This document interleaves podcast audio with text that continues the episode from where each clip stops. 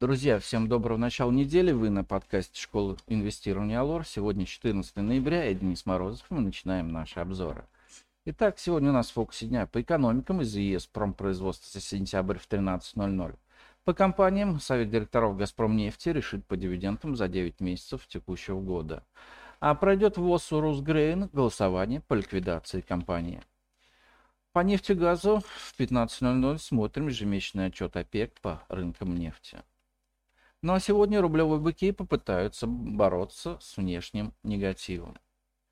В пятницу российский рынок акций подрос по индексу Мосбиржи на треть процента. На вечерней сессии осторожный подъем продолжился. Неделю индекс Мосбиржи завершил на максимуме, что часто является сигналом для продолжения роста. Однако сегодня покупкам будет противостоять негативный внешний фон. С утра мощно на 0,6% растет курс доллара к корзине мировых валют, что приводит к снижению цен на сырьевые активы. В том числе нефть дешевеет более чем на полпроцента. Учитывая, что российский рынок акций находится в зоне сопротивления, внешний фон станет серьезным, но не сильным препятствием для продолжения восхождения сегодня. Поддержать рынок могут внутренние новости, прежде всего из нефтегазового сектора. Роснефть объявила размеры дивидендов 20 рублей 39 копеек и дату отсечки реестра 12 января. Лукойл закроет реестр для получения промежуточных дивидендов 21 декабря. А дивидендная доходность в нынешних ценах составляет около 17%. Считаем, что она должна серьезно сократиться к дате отсечки. Сегодня Совет директоров «Газпром нефти» примет решение по дивидендам. Завтра такое же решение примут директорат от нефти. Ну и грядет похолодание, и стоит ждать повышения цен на газ.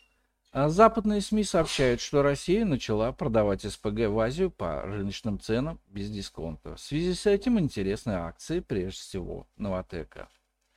Изменилась ситуация относительно Норникеля. Последние дни эта бумага часто выглядит лучше рынка. Не исключено, что акции ГМК закончили среднесрочное падение и начали разворот вверх. Причем рост бумаги может идти опережающими рынок темпами. Сбербанк, судя по заявлениям главы банка Германа Грефа, сделанным на прошлой неделе, финансовое положение банка очень неплохое.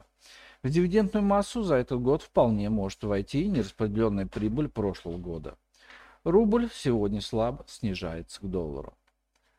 Ну а на сегодня это все. Спасибо, что слушали нас. Всем хорошего дня, хороших инвестиций, хорошего продолжения недели. И до встречи на нашем подкасте завтра.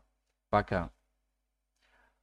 Представленная в этом обзоре аналитика не является инвестиционной рекомендацией. Не следует полагаться исключительно содержание обзора в ущерб проведению независимого анализа. Allure Broker несет ответственность за использование данной информации. Брокерские услуги предоставляются Allure Plus на основе лицензии 077 04 827 103 0 выданной ФСФР России.